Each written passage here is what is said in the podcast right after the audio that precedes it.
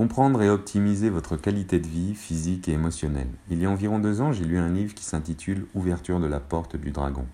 Il s'agit de l'initiation d'un sage taoïste moderne. Donc c'est le parcours d'un jeune taoïste en quête vers sa voie spirituelle. À l'époque, je m'étais arrêté un instant sur la notion de biorhythme des organes du corps.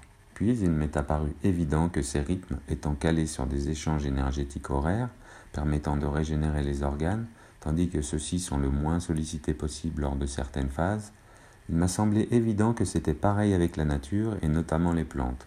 J'aborderai ce sujet prochainement. Les sept glandes reliées aux sept chakras sont considérées comme des centres d'énergie responsables de la régulation du courant énergétique dans les différents systèmes du corps. Les sept glandes sont par ordre ascendant. Les glandes sexuelles, les glandes surrénales, le pancréas, le thymus, la glande thyroïde, l'hypophyse et la glande pinéale. Les glandes sexuelles forment la base du système glandulaire comme la fondation d'une maison. On est mort lorsqu'il ne reste plus d'énergie dans les glandes sexuelles d'ailleurs.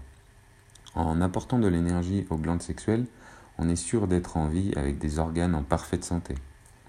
Si nos organes vitaux sont faibles, ils sont autant de portes ouvertes aux maladies, aux microbes et aux cancers. Il faut donc leur apporter et non puiser de l'énergie pour les fortifier. Pour mieux comprendre, voici les rythmes taoïstes correspondant aux horaires de régénération propices aux organes.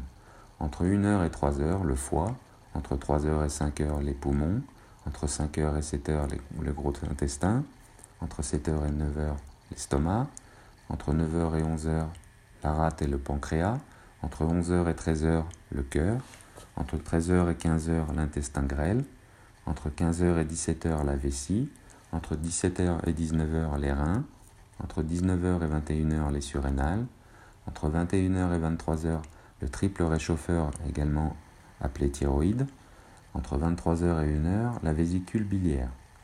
Donc la prise en considération du biorhythme humain s'avère utile pour déterminer quelles sont les causes organiques particulières d'un malaise et pour équilibrer le niveau d'énergie de cet organe on va pratiquer des exercices qui dispersent ou concentrent l'énergie selon les besoins de l'organe. Par exemple, pour les personnes souffrant de ballonnement ou de constipation, de diarrhée ou autres troubles digestifs, il s'agira de pratiquer l'exercice du plexus.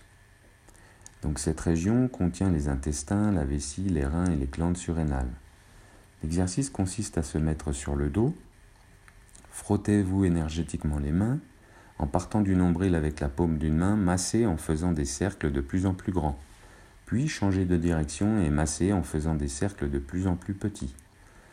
Arrêtez le mouvement dès que l'abdomen sera chaud. Cet exercice demande beaucoup de concentration pour sentir la chaleur. Ainsi, la constipation peut se guérir en ne faisant que le massage dans le sens des aiguilles d'une montre, tandis que la diarrhée sera dans le sens inverse.